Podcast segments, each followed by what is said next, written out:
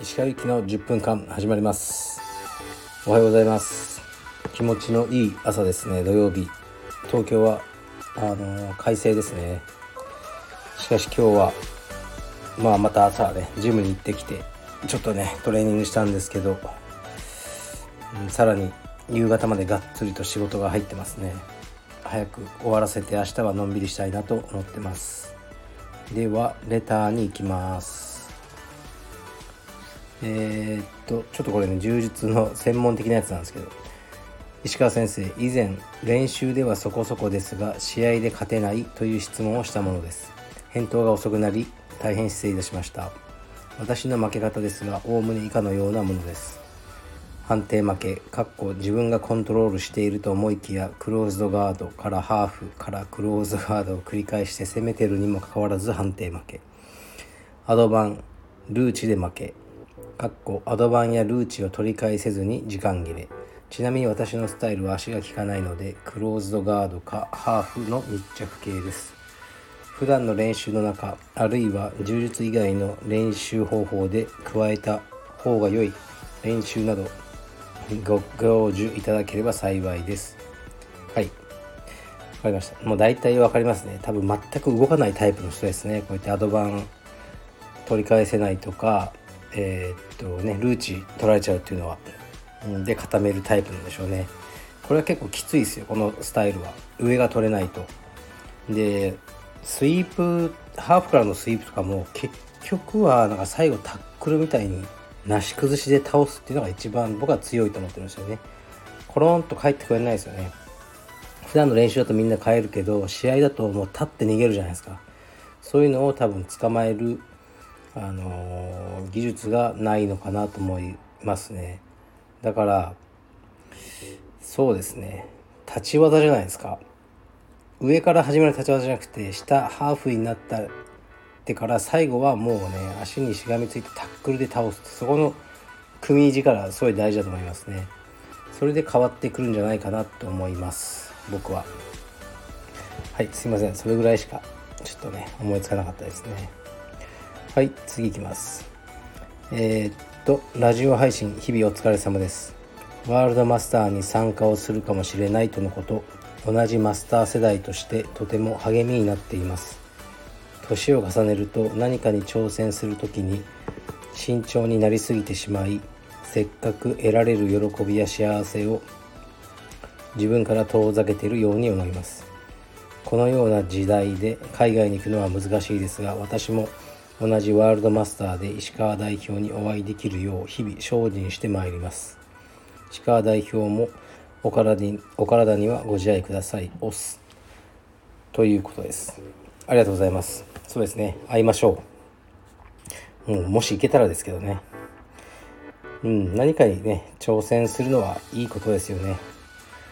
あまあね大変ですけどね。お金もかかるし時間も大変だし体的にもきついしと思うけどあのー、ね、やった後はね、まあ、僕は2年前負けちゃったんですけどやっぱり気持ちよかったしまたやろうと思えたのでそれでねダイエットとかもしてあのそそういうのはないとねダイエットとかも別にもうする気は起きないですよ。ライトフェザーになりたいと思ったんで全然きつくなかったですね。7キロぐらい落ちましたけど。うんなんか目的があればきつくないと思ったので、ね、この方もしワールドマスターであったらねあの時のレター私ですってね話しかけてください。たまにそういう人いるんですよ道場で。あの時のレター僕なんですとかね生徒さんがあそうですかってありますね。ワールドマスターのなんか話題といえばこれなんかね嫌味なのか単なる勘違いなのかなんか分かんないですけどあの石川さんぐらいの地位になればワールドマスターにこうレフリーに忖度しろとか言うんでしょうね。そんなことしないであの正々堂々戦ってくださいみたいなのがあってまあムカついて一瞬で削除したんですけどそんなことするわけがないしそんな力ないですよ。そういうことをできるのってもうアンドレイ・ガーバオンとかメンデスとかそのレベルの選手だったらまた忖度いやね忖度しろとか言えないけどレフリー側がしちゃうっていうのはあるかもしれないですね。僕とか誰も知らないですからね。それ IBJJF を舐めてますね。そういうことを言うのは。IBJJF ってすごいもっと厳しい組織であのそういう不正とかね僕はないと思ってるんですけどね。昔はあったかもしれないですけどね。はい。では次いきます。これ系ねたまに来るやつなんですよね。お疲れ様です。一つビジネスの質問をさせてください。馬主馬主かな、えー、馬主の中に一口馬主という制度があるようにカルペディエムを都心に出す場合一口オーナーを集めて出す。というのは実現不可能でしょうか？かっこ例えば1人当たり500万。10人集めて5000万で出す。収益が出ればオーナーに分配するなど。かっこ閉じ多分募集すればすぐ集まると思います。石川先生の雑感を聞かせていただければ幸いです。よろしくお願いします。はい。うん。この方向はね考えただけでもゾッとしますね。この10人の意見が絶対にまとまらないじゃないですか。でそのね道場って利益出るまで時間かかるしその費用、うん、効果測定が難しいんですよ。こういうことや、ね、キャンペーンとかやったら分かりますよ。こういうキャンペーンをやろう。人が入った。ね。それは分かりやすいけどそうじゃない部分がいっぱいあるんですよ。日々毎日きれいに掃除しているとか会員さんのことを、ね、ちゃんと思いやって指導してるとか時間に遅れないとかそういうのってすぐには結果出ないんですよね。だけどコツコツやって出るものだからだけどうんなんか出資とかしてもらうとやっぱすぐに結果を求められる。求めない人もいるかもしれないけど10人いたら求める人もいますね。そこでいろんな圧力とか生まれてもう嫌ですね。そんなことするんだったらもうもっとねもう普通に株式投資とかなんかそういう仕事を僕はしますね。あのだ基本的にね僕お金借りないっていうか中にはね石川石川にはバッグがついてるんじゃないかとかスポンサーがいるんじゃないかとかいろいろね言われてるみたいなんですけど一人もいませんそんなの。僕は全部自分の金でやってて 借金もしてないです。もちろんしてましたよ。あの借金前して返してですよね。でだからそのなんかただでお金をくれるような人は僕の周りにいないんですよね。でやるんだったら、まあ、僕もそんなキャッシュないんでもう1人から1億借りた方がまだ気が楽ですね。その1人に気を使えばいいんで10人とかうん、同じような理由でクラウドファンディングとかも僕の中では絶対にないですね。うん、なんか、うん、いろんな人にお金出してくれっていうのは性格的に合ってない。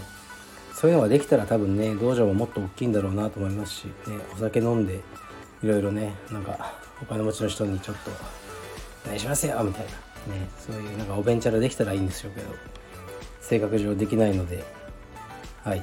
一人で自分ができる範囲で自己資金で頑張るって感じですね。うん。そうなんか借金してる時最初道場作った時に結婚してでまああのね結婚式挙げてでハワイに行ったのかな。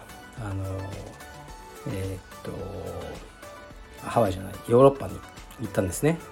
新婚旅行に。僕はねぶっちゃけちょっと乗り気じゃなかったんですよ。やっぱり数十万かかるじゃないですか。まあすごいね。安いね。今だったら絶対やらない。HIS のツアーだったんですけどね。でなんかね数十万あるんだったら先に借りてるお金返した方がいいんじゃないかなとか。でその貸してくださってる方もで僕のね多分 SNS とか見てる方だったらそういうふうに思わないのかなとか思ってまあ後からそういうふうにその人に言ったんですけどね。したらなんか「え？とか言って、うん「そういう考えする人初めて見たよ」って言って「それでこれとは別だから自分の楽しみはちゃんと楽しみなさい」ってまあ言ってくださったんですけど金はねやっぱり借りてる時は返すことに全力にならなきゃいけないんですよね。なんか借金慣れしちゃう経営者っていっぱいいるんですけどもう借りるだけ借りようぜみたいな。で溶かしちゃってもねそれはもう別に投資だからね知ったこっちゃねえとか結構そういうことをうんで最後困ったらもう生活保護あるでしょうとか普通に言ってる経営者とかいますけどまあ軽蔑しますね。はい。というわけでちょっと熱くなりましたが自己資金で頑張ります。借りる時はビッグな人に1億借ります。それでそれ以外はないかな。はい。でもねなんかそういう答えが返ってくると思ったでしょ。僕あんまブレてないですよそういうのは。はい。では今日は死ぬほど仕事します。失礼します。